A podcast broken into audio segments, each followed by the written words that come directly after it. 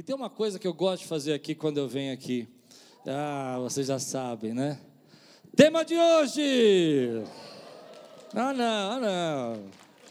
Vocês têm que fazer comigo, senão não tem o mesmo impacto. Eu assisto na internet, eu vejo como é que é. Vamos lá. Tema de hoje! Nossa, quase foi bom, hein?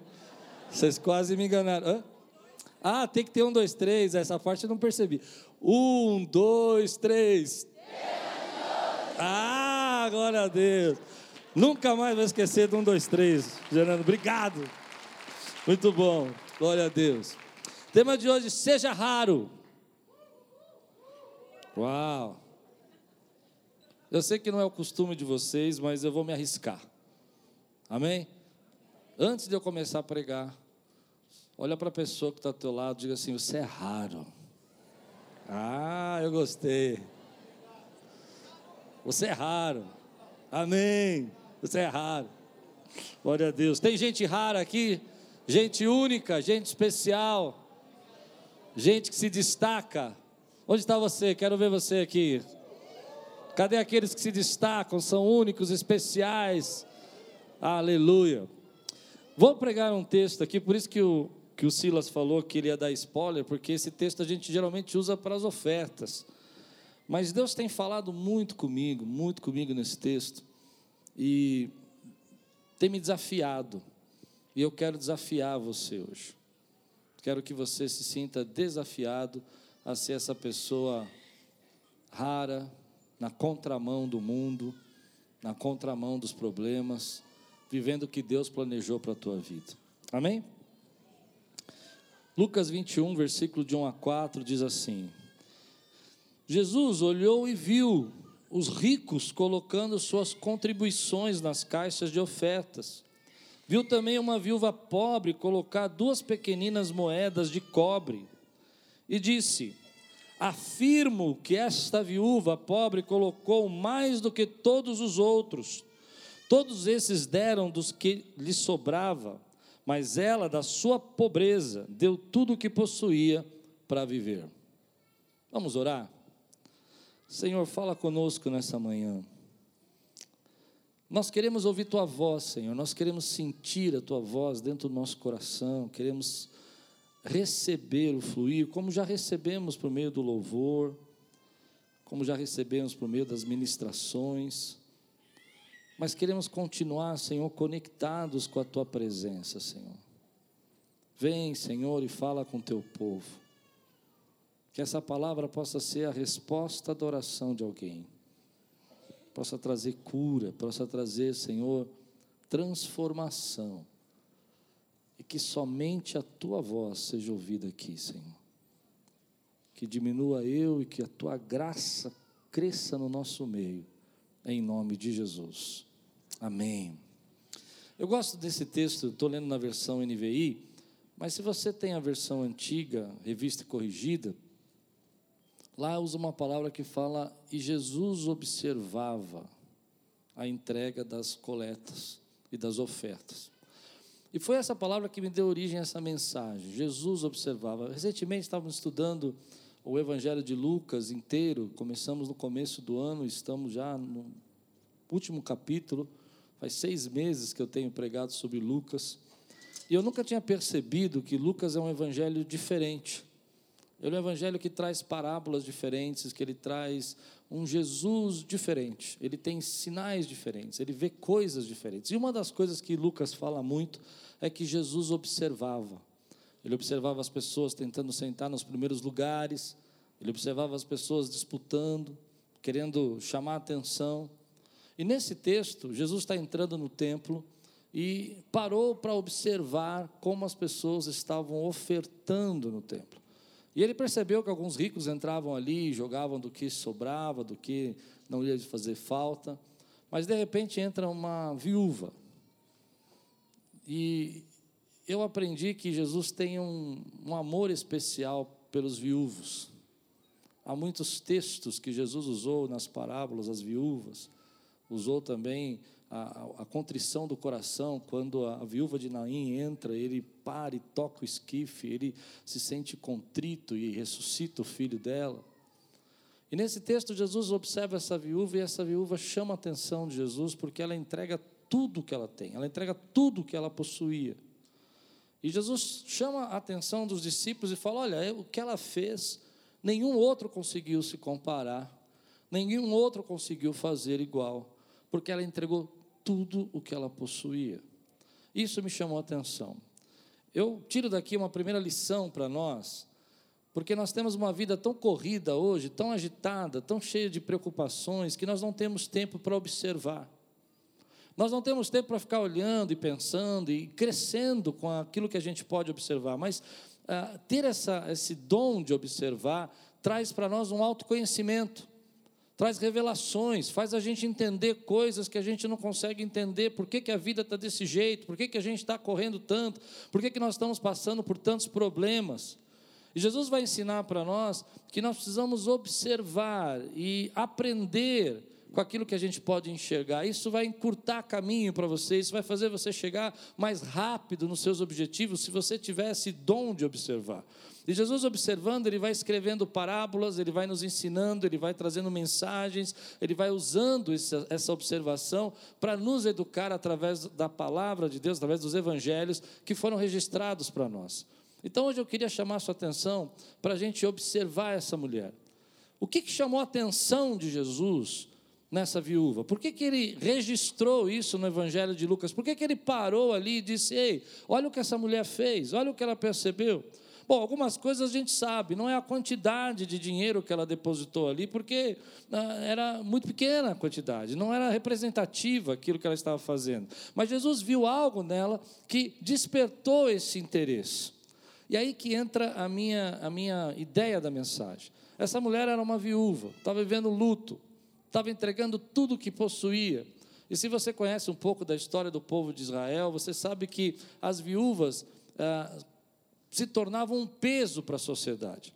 A família tinha que cuidar dessa viúva, mas não era natural, não era normal, eles não tinham essa cultura. Muitas dessas mulheres eram abandonadas, muitas delas ficavam à margem, arrumavam empregos que seriam empregos quase que como escravidão e elas tentavam se sustentar. Às vezes a família do marido ah, entrava contra essa mulher e retirava a posse, retirava a terra, retirava a casa e deixava essa mulher eh, na rua, sem nada. Era um tempo onde não tinha eh, INSS, não tinha seguro, não tinha nenhum tipo de, de como você receber algo para poder sustentar, por mais que seja ruim hoje, mas nós temos esses benefícios. Naquele tempo não tinha nada disso. E de repente entra essa mulher para adorar a Deus entre essa mulher para glorificar o nome do Senhor. É, e é interessante que quando você olha, é, eu fiquei pensando que tipo de oferta era essa que ela estava entregando, se havia algum mandamento na Bíblia dizendo que ela deveria cumprir esse voto. Mas, na verdade, a, a única coisa que eu descobri é que nesse tempo, nesse momento, nessa oferta que Jesus estava observando, provavelmente eram duas, dois tipos de oferta. E elas me chamaram ainda mais atenção sobre essa mulher. Porque a oferta era para o templo ou para os pobres. Mas ela era pobre e ela está entregando tudo que tem. Deus falou comigo. Essa mulher era uma mulher rara, era uma mulher diferente. Ela não estava vivendo o luto dela, ela não estava presa nos seus problemas, ela estava entregando tudo o que ela possuía. Ela continuava adorando a Deus. Eu não sei se você já teve alguém raro na sua vida que você teve contato. Gente que mudou a tua vida. Gente que foi bênção na tua vida. Gente que entrou na tua vida e fez total diferença. Pessoas raras entregam de si mesmo para você. Pessoas raras tiram do prato dela e põem no teu prato. Pessoas raras, elas não estão nessa, nesse momento da vida onde as pessoas estão competindo, estão disputando, estão lutando, estão querendo puxar o tapete dos outros, enquanto elas estão preocupadas em servir e amar. Quantos aqui já foram impactados por alguém que foi raro na sua vida? Sobre isso eu quero falar com você. Deus tem tocado o meu coração que nós precisamos é, ser essa pessoa rara na nossa sociedade. Gente que quando chega o clima muda.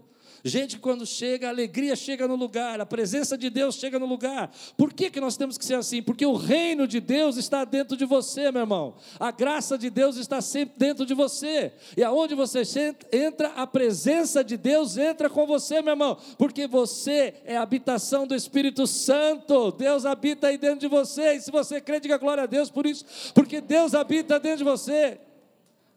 Mas antes de falar sobre essa pessoa rara que ela é, essa mulher, eu fiquei pensando que, é, por que, que eu acho que ela é rara? Por onde você tirou essa ideia, pastor? Porque na nossa sociedade, a gente vive num mundo onde as pessoas querem se proteger.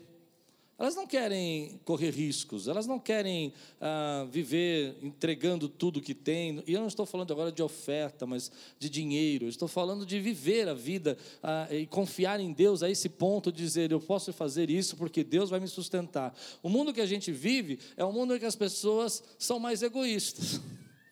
Aqui não, aqui não é carisma. Mas a gente vive num mundo onde as pessoas é, estão competindo com você no seu trabalho estão, é, às vezes, falando mal de você para ter o seu lugar, estão tirando você, às vezes, da sua posição e agindo de uma maneira que vão perturbando o seu, seu trabalho, o seu jeito de ser, porque nós vivemos nesse mundo egoísta. Nós vivemos nesse mundo onde as pessoas ah, têm um senso de sobrevivência dentro delas, elas querem se proteger o tempo todo, elas querem viver ah, e tentar não, so, não sofrer. Eu não sei aqui quantos assistiram aquele filme As Aventuras de Pi. Alguém assistiu aqui? Só os mais velhinhos assim assistiram, né? O tiozinho vai explicar para você o que é. Ah, esse filme falou muito comigo, porque, alerta de spoiler. Se você não assistiu, agora eu vou contar para você. Porque eu demorei muito tempo a entender quem é aqueles animais dentro do barquinho. Porque se você não assistiu o filme, é, há um naufrágio e eles tinham um zoológico e os animais caem no mar e eles vão parar num barquinho e eu fiquei perdido nos animais. Falei, olha que legal, tem um chimpanzé, tem um tigre. Para no final entender que o tigre é o pi. Pronto, falei, gente, desculpa. Mas aquilo falou para nós o quê? Que quando o nosso senso de sobrevivência está sendo aguçado, a gente se transforma. A gente pragueja, a gente fica violento, a gente quer se defender de qualquer jeito. Mas essa mulher era rara porque ela pegou tudo o que ela possuía, diz em Marcos, e entregou para Deus. Ela não precisava se proteger porque ela tinha um Deus que protegia ela. Ela não precisava ter medo porque Deus cuidava da vida dela. Ela não precisava estar preocupada porque Deus supria as necessidades dela. E é esse tipo de gente que Deus chamou você para ser. É esse tipo de gente que Deus está levantando nessa sociedade, gente que é da graça de Deus, que está debaixo do poder de Deus, da unção de Deus para fazer a diferença. Mas eu sei o que você está pensando. Eu sei o que você está pensando. Você está pensando, eu não sou tão raro assim. Só os que estão pensando, não, não, não riam, não façam sinais, porque ninguém percebeu. E foi isso que eu pensei no texto. Eu pensei, Senhor, eu não sou tão raro assim. Eu não sou tão diferente assim. Eu não sei se eu tenho coragem de entregar tudo, eu não sei se eu tenho coragem de me derramar dessa maneira, mas eu tenho desejo. Eu tenho desejo de não ter reservas, tenho desejo de não ter medo, de levantar minha mão e adorar o Senhor sem se me preocupar com o que os outros vão pensar, de deixar o Espírito Santo falar e me usar para abençoar pessoas, ainda que elas não reconheçam, ainda que elas não vejam, porque importa agradar a Deus e não aos homens. Você vai ser muitas vezes traído, infelizmente, pessoas não vão valorizar o que você fez, mas você tem o reino de Deus dentro de você, meu irmão, a graça de Deus habita dentro de você, a presença presença de Deus habita dentro de você. Então eu não sou essa pessoa tão rara, mas eu estou num processo, e você está num processo, nós estamos num processo onde Deus tem nos alegrado, Deus tem derramado a presença dEle, Deus tem nos dado a unção dEle, para que a gente possa fazer a diferença. Me lembrei de algumas pessoas raras na minha vida. Está comigo ainda? Foram elas que foram importantes para mim. Eu não me lembro das pessoas que me fizeram mal, mas eu me lembro das pessoas que me ajudaram. Agora é a hora que eu vou abrir um parênteses e falar assim: a Nésia é uma pessoa rara. Ajuda eu, gente. A Nésia é uma pessoa rara. A Nésia. Mas eu falo isso porque eu me lembro uma vez que eu estava sentado, muito triste, muito chateado, Faz mais de 10 anos isso. Acho que o Anésio não vai lembrar disso. E eu achava que a igreja não crescia, que as coisas não estavam acontecendo. E o Anésio olhou para mim assim, com muita. uma cara de bravo, sabe? Você nunca viu o Anésio com cara de bravo? Eu já vi. É, de bravo, ele falou assim. Ah, não vou falar para vocês não, porque senão. Ele olhou para mim e falou assim: Vê se se enxerga. Você não lembra disso, né? Lembra? Vê se se enxerga. Nós estávamos almoçando. O chefe ficou bravo, irmão. Caiu o garfo da minha mão, eu levantei a mão. E aí ele olhou para mim no bom sentido. E eu falei, como, como assim me enxerga? Ele falou assim: Deus tem te abençoado. Deus tem cuidado. Você precisa enxergar o que Deus colocou na tua vida. Pessoas raras fazem isso com a gente. Faz a gente se enxergar. Faz a gente mudar de rota, faz a gente se libertar. E quando a gente olha para essas pessoas e vê essa sociedade egoísta que a gente vive, cheia de disputas, de luta, de disputa, de problemas, vem no meu coração que eu preciso incentivar você a ser essa pessoa. Porque já pensou como é difícil você estar num relacionamento com alguém egoísta? Com alguém narcisista, tudo que ele faz é maravilhoso, é lindo, é perfeito, e você tudo que faz é ruim. Eu não sei o que falar para essa pessoa. Eu não sei o que aconselhar para uma pessoa que está dentro de um relacionamento profissional onde o seu chefe se acha o incrível e tudo que você produz ele está lá te criticando. A única coisa que eu posso dizer para você, entrega o teu melhor. Porque Deus está te vendo. Entrega o teu melhor, porque Deus está te vendo. Eu quero incentivar você a viver o melhor que Deus chamou você para viver. Então eu me lembro de uma senhora que eu conheci, que para mim foi uma senhora que nunca pregou, nunca teve uma pregação, mas ela trouxe uma mensagem para mim que mudou minha vida. Nós tínhamos um programa de rádio na época e a dona Luísa, muitos anos atrás, ligava todo dia no programa de rádio. Abriu o programa de rádio, abriu o telefone, já atendia o telefone e falou assim: Oi, irmã Luísa. Já sabia que era ela, não perdia um programa. Um dia a irmã Luiz falou assim: Pastor, só tem que vir me conhecer, só não me conhece, vem na minha casa. Eu falei, irmã Luiz, onde você mora? Ela falou, mora, mora aqui perto da rádio, é, é rápido, vem tomar um café. E todo dia ela ligava, todo dia ela ligava. Um dia eu falei, tá bom, irmão Luiz, eu vou aí essa semana, eu vou, vou na sua casa, prepara o café. E fomos. Fomos eu e o irmão da igreja. Cheguei lá, a irmã Luísa morava numa casa que era desse tamanho aqui. Aqui era a pia e do lado uma geladeira e um fogãozinho de duas bocas em cima da pia. Aqui era um armário, um guarda-roupa e um corredorzinho. Aqui era uma mesa, aquelas de levantar e prender na parede, de dois lugares. E aqui era a cama. E aqui já era a porta. Numa esquina, assim, numa uma, uma rua curva. Mas a primeira coisa que me saltou aos olhos quando eu cheguei lá é que a casa da irmã Luísa era limpa. Aquele chão vermelhão, mas encerado. Alguém entende o que eu estou dizendo ou não? Não tinha nada jogado, não tinha nada ah, amontoado, estava tudo arrumadinho. Ela me recebeu com uma alegria. Ela olhou para mim e falou: Ai, pastor, senhor veio, eu não acredito, eu estou tão feliz, o senhor está na minha casa. Entra, entra, entra. Eu acredito que poucas vezes na minha vida eu fui tão bem recebido num lugar. Na mesa tinha uma torta. Eu não sou um expert de torta, mas era uma torta simples. Ela, tinha ido, ela me disse que foi ao açougue e comprou um pedaço de frango. A irmã Luísa ganhava menos de um salário mínimo. Mas na mesa tinha uma Coca-Cola e uma garrafa de café. e a torta. Já comi em muitos lugares, você também.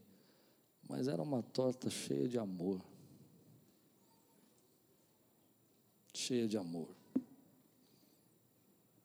Eu estava numa fase rabugenta, você já teve uma fase rabugenta da tua vida, que você reclama de tudo, tudo não está bom, tudo está ruim. E aquela mulher numa alegria, uma felicidade, me recebendo com tanto carinho, e de repente ela começa, ela levanta e puxa a perna. Eu disse, irmã Luísa, o que, aconteceu aí com essa perna? Por que, que você está puxando a perna? E Deus está falando comigo. Você está no lugar onde tem uma pessoa rara.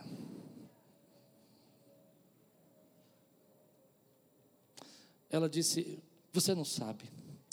Eu estava aqui sentado na porta da minha casa, como eu disse, a casa era desse tamanho, tinha um degrau, ela estava uma cadeira ali, uma calçada bem curta.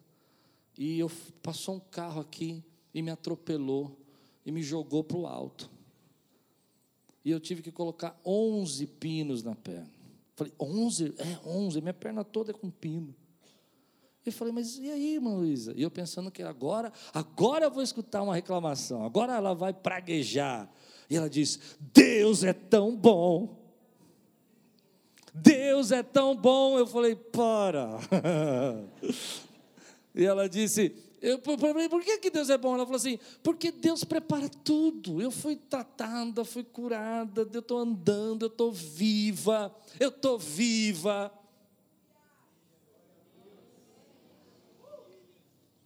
E aí ela disse para mim assim, e ainda Deus aproveitou essa situação porque eu não tenho parentes, eu não tenho quem me sustentar, e por causa do acidente eu pude aposentar. E agora eu recebo do INSS. E eu, glória a Deus. Eu não sei se eu estou pregando para alguém aqui, estou pregando para alguém aqui, meu irmão. Gente rara. Daqui a pouco, para acabar comigo, porque quantas vezes você já falou, ah, eu vou comprar um presente para alguém, mas eu não tenho dinheiro. Alguém já fez isso? Ah, eu queria tanto dar uma. uma... Não, um dia eu vou passar lá e te dou um a irmã Luísa, como eu disse, ganhava menos um salário mínimo da, da UNSS, ou menos até, com os descontos. E aí ela trouxe duas sacolinhas de bombom e, nas, e duas, duas caixas. E eu totalmente constrangido, porque eu sabia que ela tinha comprado ah, o frango, ela tinha comprado uma Coca-Cola, tinha feito um café. E eu falei, meu Deus, o que, que o senhor quer me ensinar? ela pegou aqueles dois duas sacolinhas e disse assim: "Olha isso aqui você leva para tuas filhas". Minhas filhas eram pequenas. Eu disse: "Mas por que a senhora fez isso? Ela gastou dinheiro". Ele, ela disse: "Não, mas são as minhas netinhas". Então, eu não sabia o que fazer. Porque gente rara é assim. Ela muda a tua visão da vida. Ela faz você enxergar aquilo que você não enxerga. Ela faz você parar de reclamar, ela te marca, ela te, te toca. Eu acredito que foi isso que Jesus sentiu quando viu aquela mulher colocando as duas moedinhas, que era tudo que ela possuía, em oferta para ajudar os pobres ou o templo, mas para a glória do Senhor, porque ela era uma adoradora. Ela era uma adoradora. Você é um adorador. Talvez você não seja tão raro assim, mas Deus já começou um processo na tua vida, e quando você abençoa, ajuda, sabe, socorre, é a bênção na vida de alguém, ainda que te esqueçam, ainda que te falem mal de você, você faz isso porque o Espírito Santo já nasceu dentro de você, já começou a transformar. Então dê lugar, meu irmão. Mude a atmosfera quando você chegar. Coloque um sorriso nos teus lábios e agradece a Deus pela vida que ele te deu. E aqueles que querem agradecer agora, levanta a tua mão aqui, dá um glória a Deus, agradece a vida pela, pela vida que Deus te deu, agradece por aquilo que Deus fez. Aleluia. Aleluia. Eu não contei essa parte no, no, primeiro culto, fiquei com medo do horário, mas na, na, no final do ano, na Quiros, a gente tinha um jantar. O Fernando falou de jantares, eu lembrei disso. E então mandei buscá-la em casa, motorista e tudo. É, eu falei, o irmão da igreja, falei, vai buscar. A irmã Luísa. Era uma, uma quebrada, assim. Ele foi, pegou, trouxe a irmã Luísa. Pastor, quem é essa senhora aqui? Nunca vimos na igreja. Eu disse: Essa é a, avó das minhas filhas. E, e, ela sentou, nós tínhamos uma mesa, era o jantar de virada de ano, né? era muito comum fazer isso antigamente, o jantar de virada de ano. E a gente colocou ela na mesa e sentou, e ela comeu numa alegria.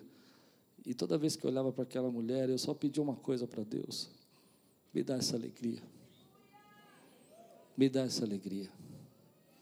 Depois que ela comeu, ela falou: Esse foi a, virada de ano mais linda que eu já tive.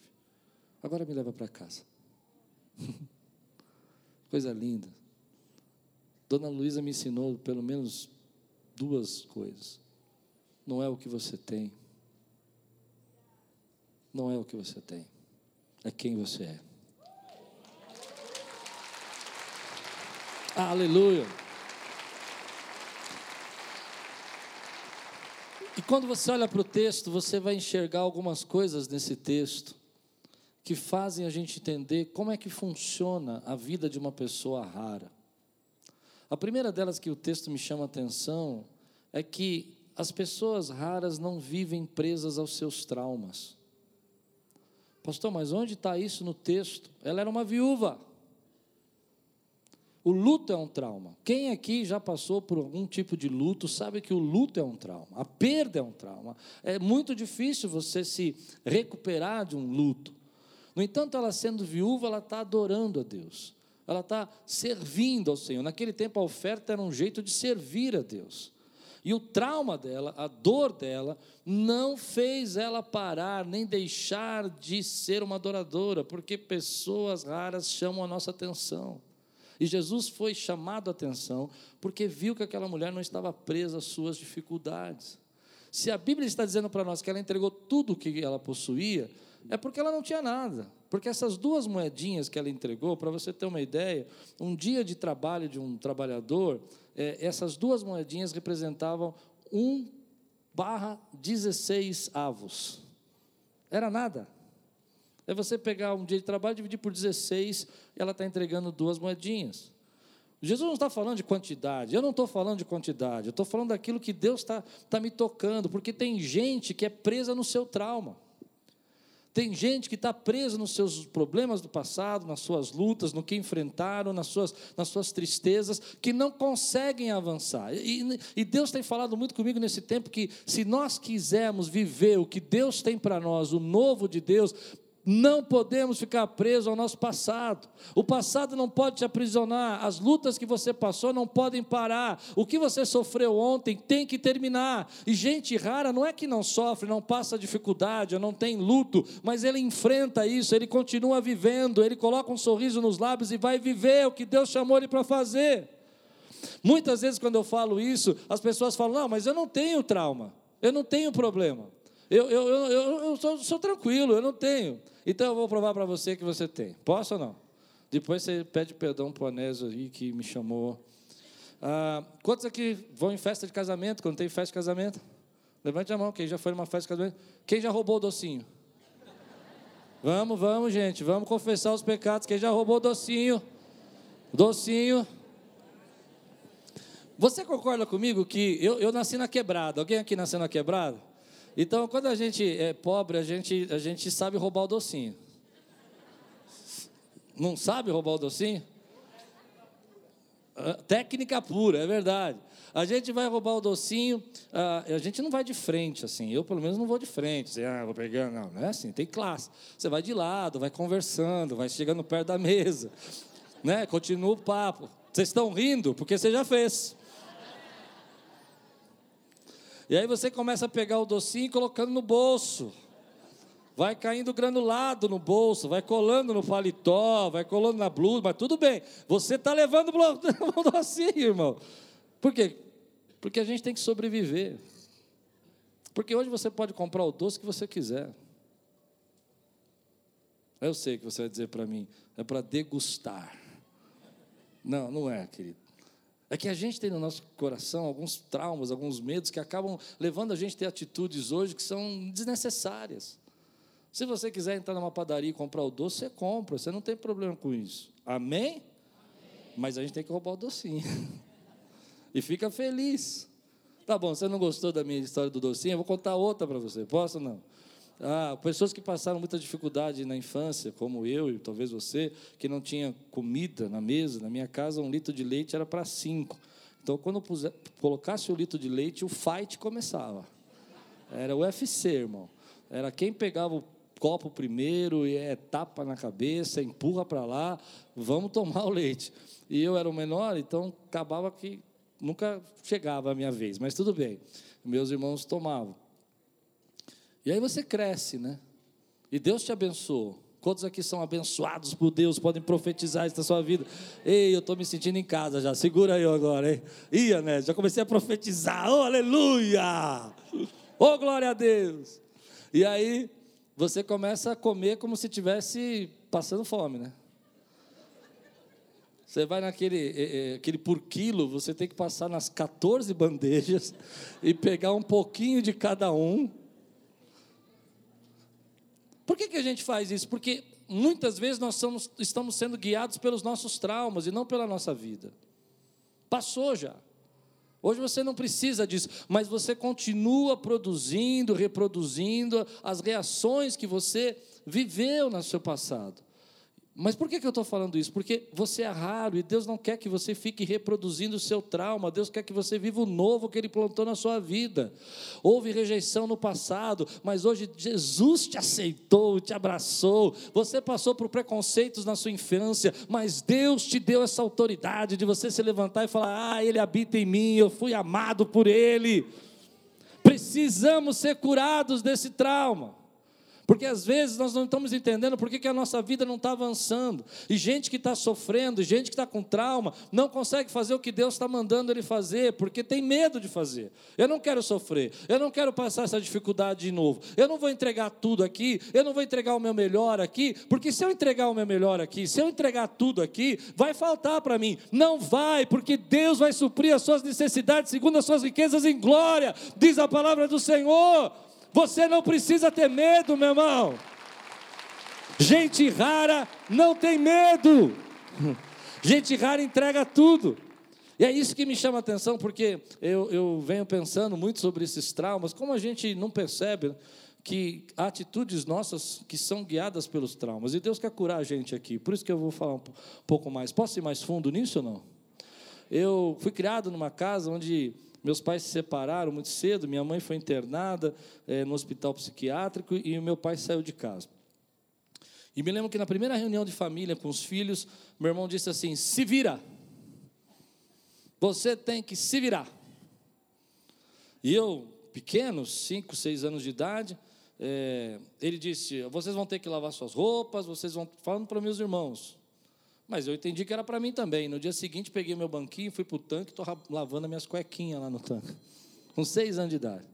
Meu irmão entra e começa a chorar. Ele fala, por que você está chorando, Júnior? Não era para você fazer isso, é para eles fazer. Eu falei, mas não é para se virar? Aquilo entrou na minha cabeça de um jeito que a minha vida toda eu tinha que me virar. Tinha que dar um jeito, tinha que fazer acontecer. Veio a pandemia. Meu irmão, não dá para se virar numa pandemia. Você passa por ela. Mas você pode tomar banho de álcool em gel, pode ir no supermercado com luva, pode lavar todas as compras quando chegar em casa. Mas se Deus não te guardar, e eu fazendo tudo isso, peguei Covid duas vezes. Eu sei que você está pensando, nossa, pastor, vou orar por você, misericórdia. E entrei em crise com isso. Para tentar descobrir que esse jeito de viver não é o jeito que Deus queria que eu vivesse agora. Eu não preciso me virar. Deus vai me guardar, Deus vai me conduzir, Deus vai me fazer chegar no propósito dele. Eu não consigo saber qual é o teu trauma. Mas o que eu sei é que Deus já começou um processo de cura na tua vida e que você precisa abandonar essas coisas porque o novo de Deus é maior. Pessoas raras não se prendem ao seu passado, não se prendem ao seu luto.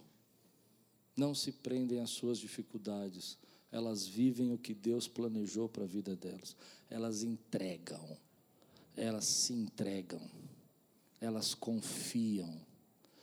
Eu confio no Senhor. Ele vai suprir. Eu não preciso sobreviver, eu não preciso guardar os docinhos, porque eu tenho Deus que me prometeu vida e vida em abundância. O meu Pai, o meu Pai, o seu Pai, é o dono de todas as coisas. Então eu aprendo a segunda lição desse texto. Como é que a gente se torna uma pessoa rara? É porque essa mulher não está presa à condição dela. E muita gente aqui está deixando de viver o que Deus planejou para a sua vida porque está presa à sua condição. Qual é a sua condição financeira? Qual é a sua condição de saúde? Qual é a sua condição no seu relacionamento hoje? Nós somos uma sociedade presa à nossa condição. Eu chamo de condição, é, por exemplo, se você está desempregado. Essa é a condição que você está. É o momento que você está passando. Mas o que a Bíblia ensina para nós é que a gente não tem que viver preso à nossa condição, a gente tem que viver de acordo com a nossa posição em Cristo Jesus. E a posição que você tem em Cristo Jesus é de filho. Ou seja, tem gente que está chorando, está triste, e eu já disse isso muitas vezes para mim mesmo: eu não posso ajudar, eu não posso fazer, eu não posso resolver, porque eu não tenho essa condição na minha vida, eu não tenho esse recurso, eu não tenho essa oportunidade. Me falta conhecimento, me falta capacidade. Mas eu creio nisso. Deus vai capacitando a gente na medida que a gente se dispõe na mão dele.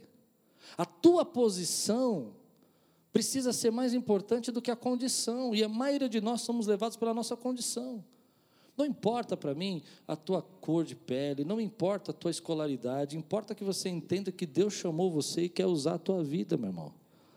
Como a gente está preso nessa questão de condição. Você é atendido melhor porque você tem algo melhor, você tem um carro, uma roupa melhor, as pessoas te recebem melhor.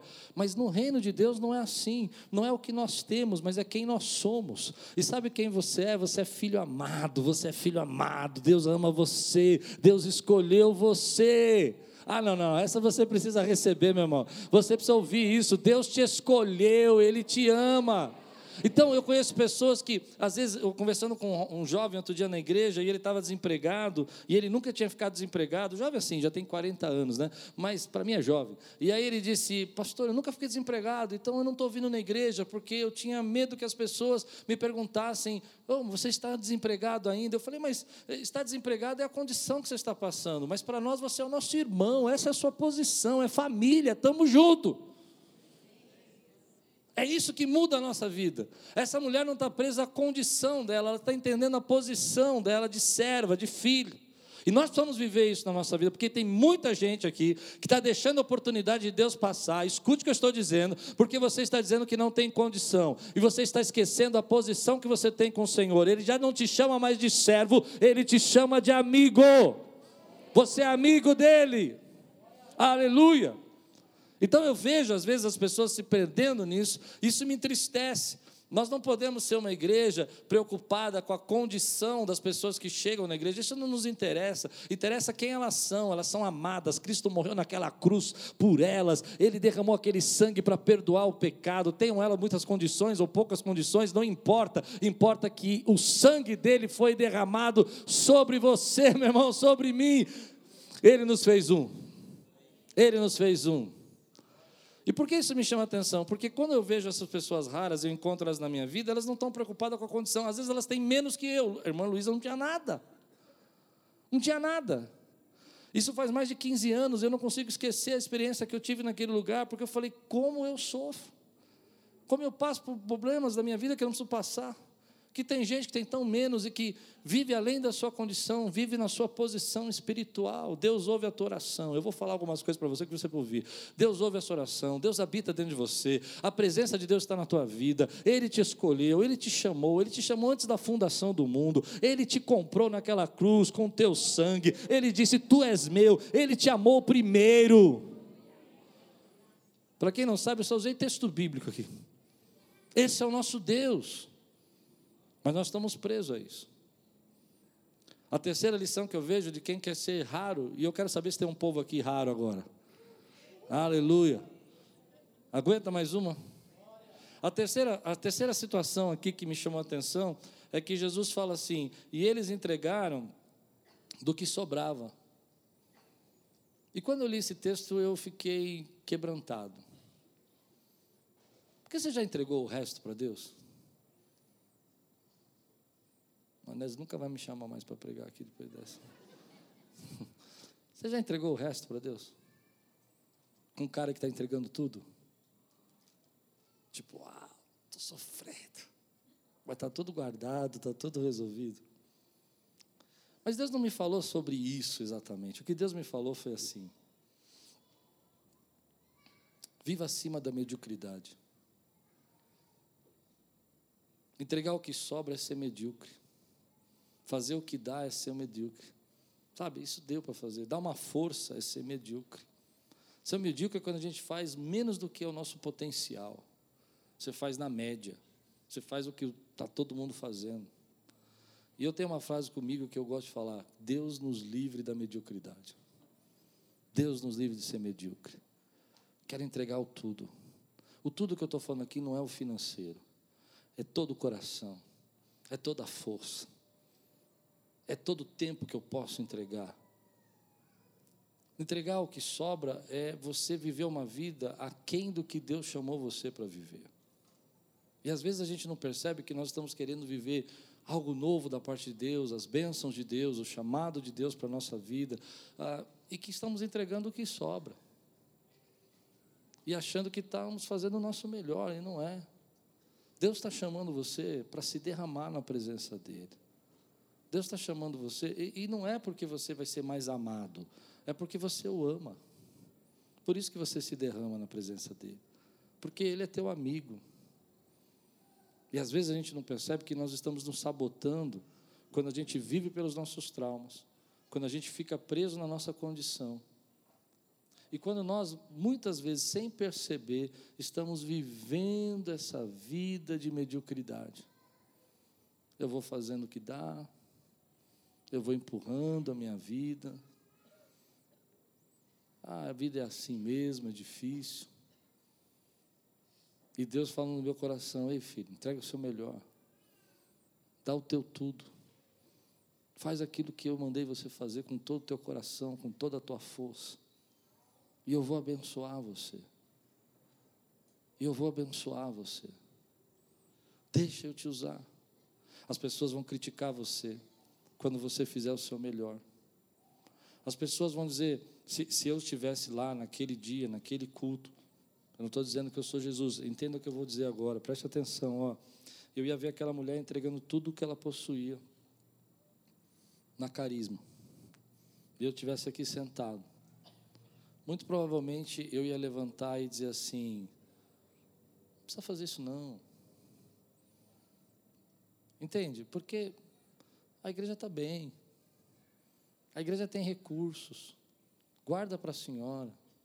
Volta para casa. Leva isso para você, porque você vai precisar. Não é assim que a gente pensa? Não parece ser legal isso? a gente é legal, a gente está deixando ela não entregar tudo, está protegendo ela. Mas Jesus não fez isso. Jesus ficou admirado e deixou ela entregar tudo. Porque eu creio que quando ela chegasse em casa, a bênção de Deus já estava lá esperando ela. Porque Deus estava vendo. Jesus é o nosso Deus. Jesus é o nosso Deus. Então ele estava vendo. Deus estava vendo. O texto diz que ele estava observando, ele estava vendo. E ele não parou ela de entregar o tudo. Porque Deus nunca vai ficar devendo para você. As pessoas podem esquecer de você.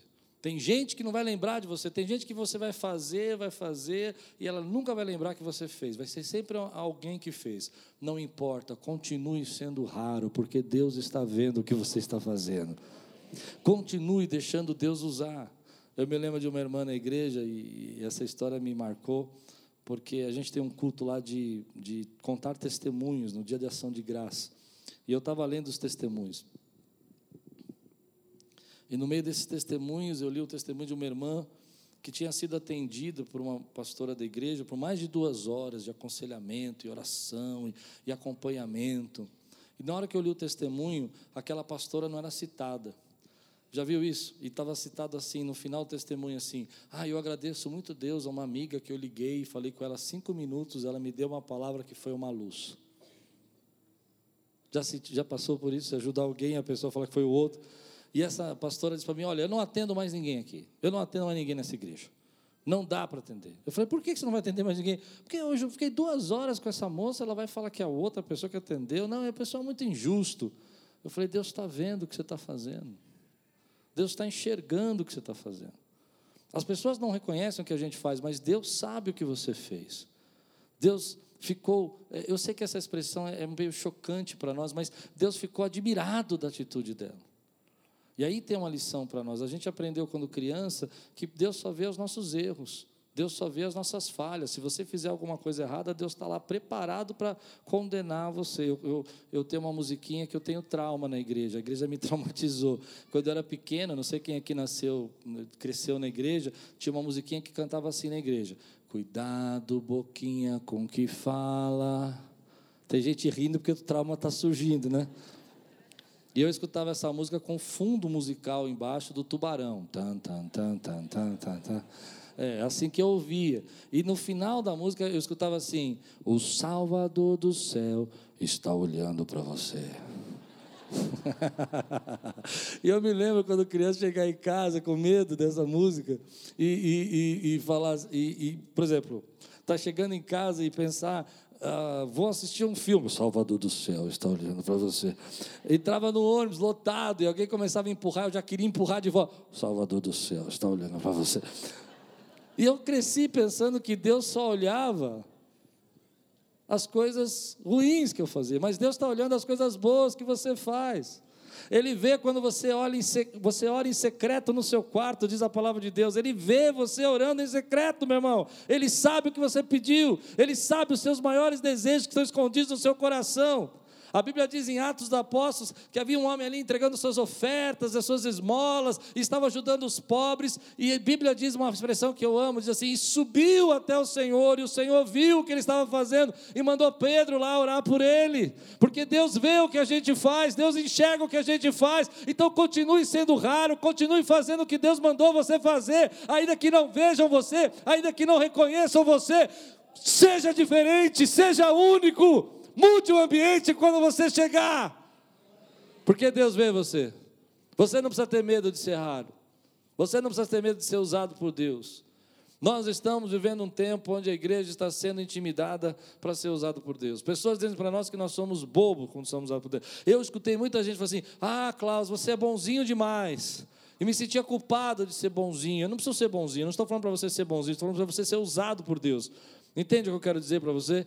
Mas o que me pegava é que eu me sentia culpado. Hoje eu entendo que não. Deus me chamou para ser diferente. Deus me chamou para fazer diferente. E Ele vai abençoando a minha vida quando eu aceito que Deus me chamou. Eu quero ser essa pessoa que quando alguém chegar na minha vida, na minha casa, seja marcado pela presença de Deus. Porque o reino de Deus está comigo, a presença de Deus está comigo, a graça de Deus está comigo e está com você.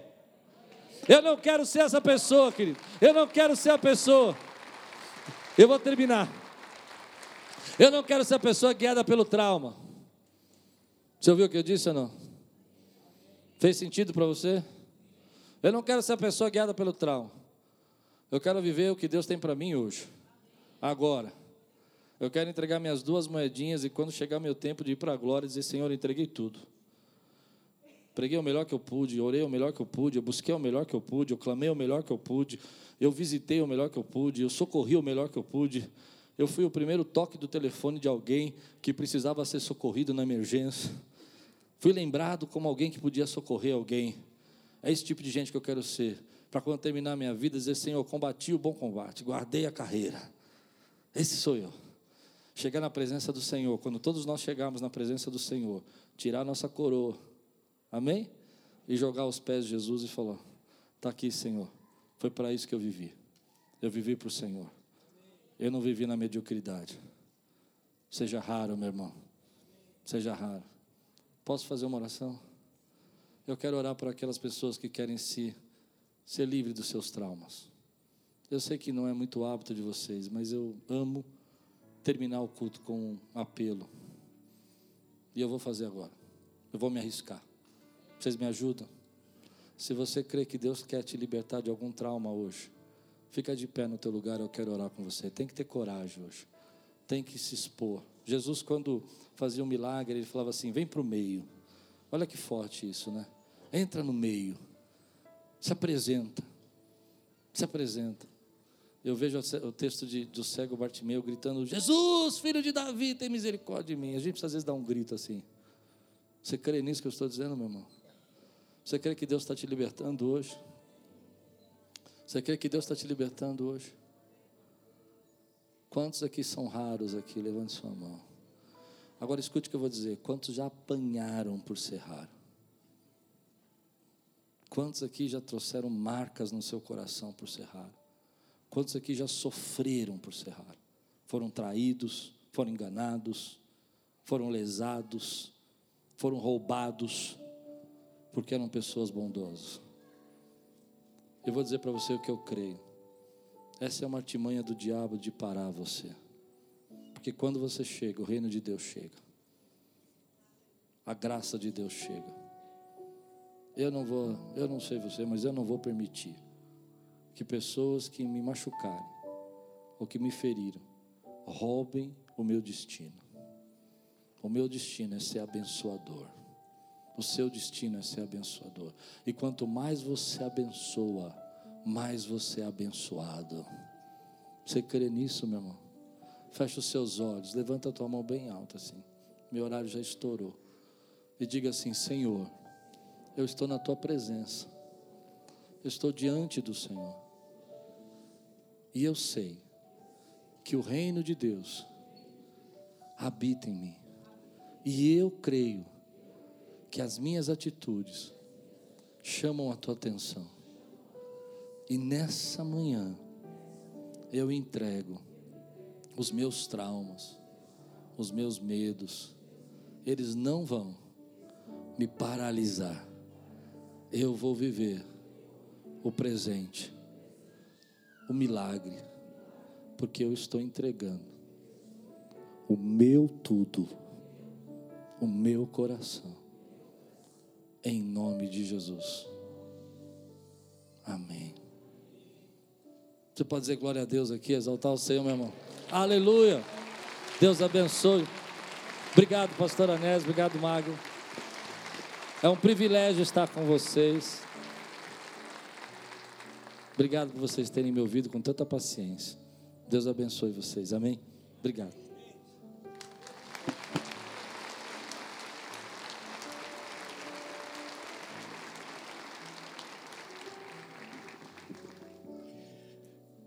Vocês estavam curiosos para saber como é que estava a minha voz, né? Alguém já falou que eu engoli gazélio eu estou tentando falar. Que o Senhor te abençoe. Que a graça de Jesus seja sobre a tua vida. Essas palavras do Klaus dadas aqui para nós são palavras poderosíssimas. A Bíblia diz que o semeador semeia a palavra. E isso que foi lançado no seu coração são sementes do reino de Deus. Que agora você vai levar para casa, vai meditar nelas e vai deixar essa palavra crescer dentro de você. De trauma vai virar uma pessoa especial. De alguém traumatizado e travado, não, não, não, não. Você vai ser uma pessoa rara. É isso que você vai ser. Amém. Que a graça de Jesus seja sobre a tua vida. Em nome de Jesus. Gente, que Deus abençoe cada um de vocês. Vão em paz. Até domingo que vem. Graça, paz e bênção na vida de vocês.